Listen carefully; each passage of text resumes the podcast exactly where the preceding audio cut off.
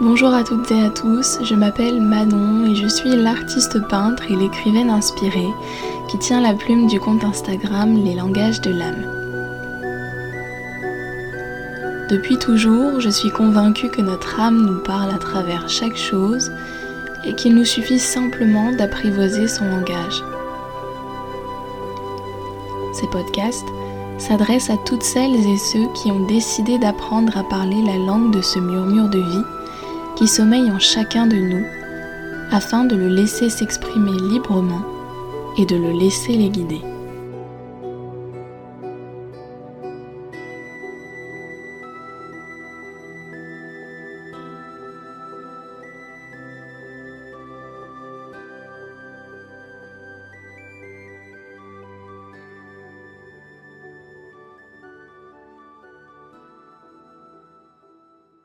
Bonjour à toutes et à tous, bienvenue dans ce nouvel épisode du podcast.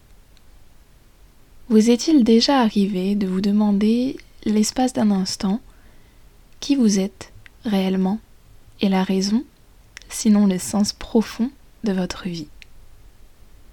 Je crois que nous passons nos vies à nous demander qui nous sommes, à nous interroger sur le sens de notre venue ici, sur Terre.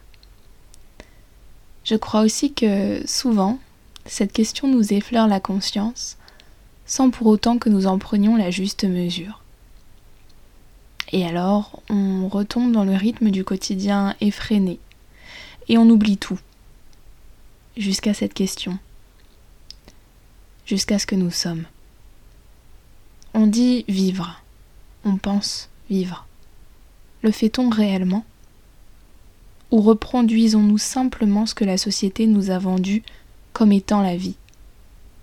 Ne survivons-nous pas plus que nous ne vivons? Il n'en tient qu'à moi, mais vivre, c'est pour moi tout faire pour partir à la rencontre de qui nous sommes vraiment. Et je dirais même en dehors de toute influence extérieure, afin d'incarner totalement ce que nous sommes. Lorsque nous nous autorisons à vivre, notre incarnation pleinement, libérés de toutes les peurs qui nous retiennent et nous emprisonnent, nous retrouvons alors le sens de notre vie et ce pourquoi nous avions décidé de venir ici. Car oui, même si nous finissons par l'oublier, nous avons choisi de venir ici. Notre âme a choisi de s'incarner à nouveau, de se réincarner, pour une raison, voire même plusieurs, dans un but particulier, je crois personnellement que je suis ici pour raconter la vie à ceux qui l'ont oubliée.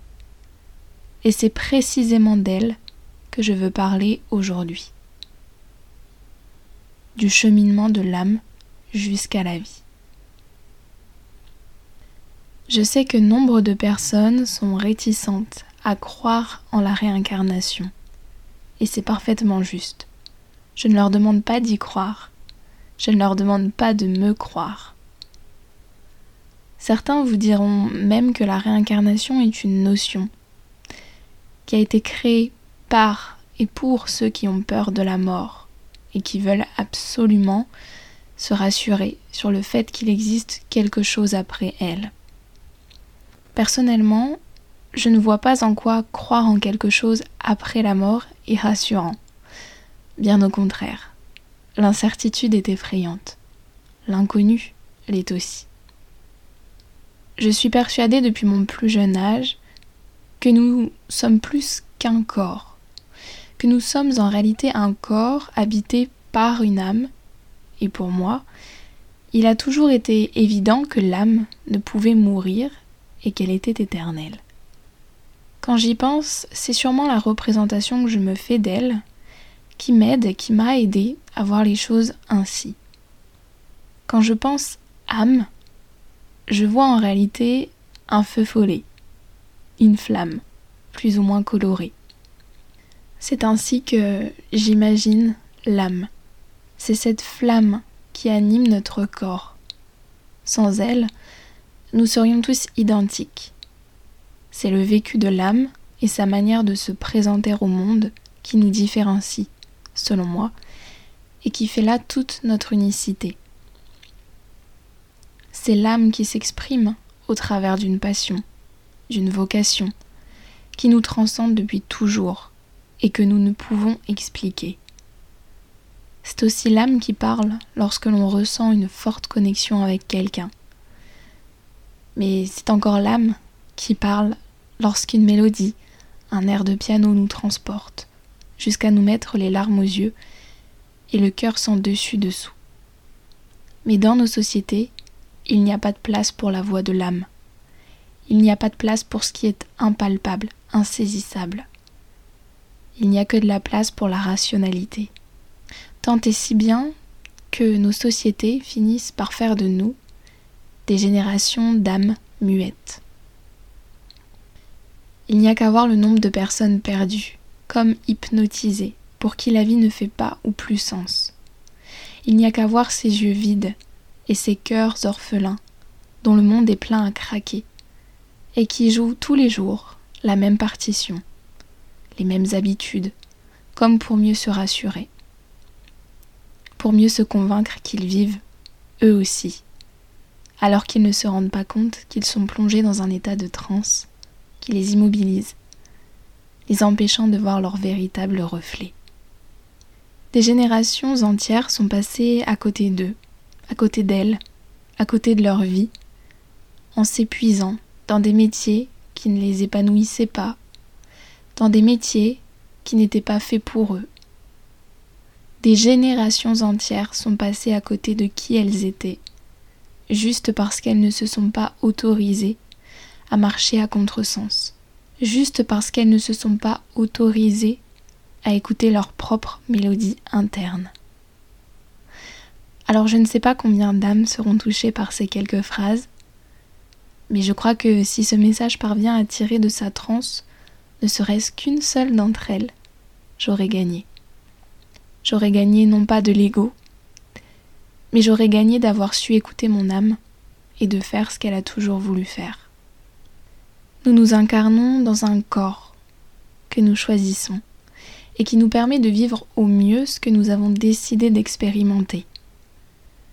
Qu'est-ce que ce corps peut nous apprendre et que nous avons oublié?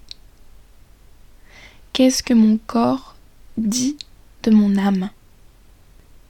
Nous nous incarnons dans une famille que nous choisissons, comme celle qui est la plus propice à notre développement et notre cheminement. Que puis-je apprendre de la famille dans laquelle je suis née? Si j'ai parfois la sensation de déranger au sein de ce noyau familial, au sein de ce noyau amical peut-être, d'être différent, différente, n'est-ce pas là le signe que j'ai quelque chose à leur apporter, à apporter à ce monde qui ne voit et ne ressent plus? Il n'appartient qu'à nous d'étouffer nos différences ou de nous en servir pour apprendre à nous connaître et emprunter le chemin de notre réalisation personnelle. J'aime souvent me servir de la métaphore du jeu vidéo pour rappeler à quel point la vie est fragile et précieuse pour décider de la passer à souffrir comme un condamné, alors que la clé du bonheur se trouve dans cette même cellule dans laquelle vous vous êtes enfermé vous-même. Comparez la vie à la jauge d'énergie d'un jeu vidéo pour vous rappeler que vous pouvez être votre propre prisonnier ou votre geôlier. Cette jauge, une fois vide, il n'est plus possible de la remplir. À quoi décidez-vous de consacrer votre énergie? À votre épanouissement ou à votre destruction? C'est à vous, et seulement à vous que cette question revient. Mais si d'aventure vous choisissez de prendre la voie de votre épanouissement, je serai ravie d'accompagner ce mouvement de vie à travers un autre épisode du podcast. D'ici là, je vous souhaite de vous rendre compte de la beauté de votre être, de la beauté de votre âme et de la chance que vous avez de pouvoir l'exprimer au monde. À la semaine prochaine. Je vous embrasse.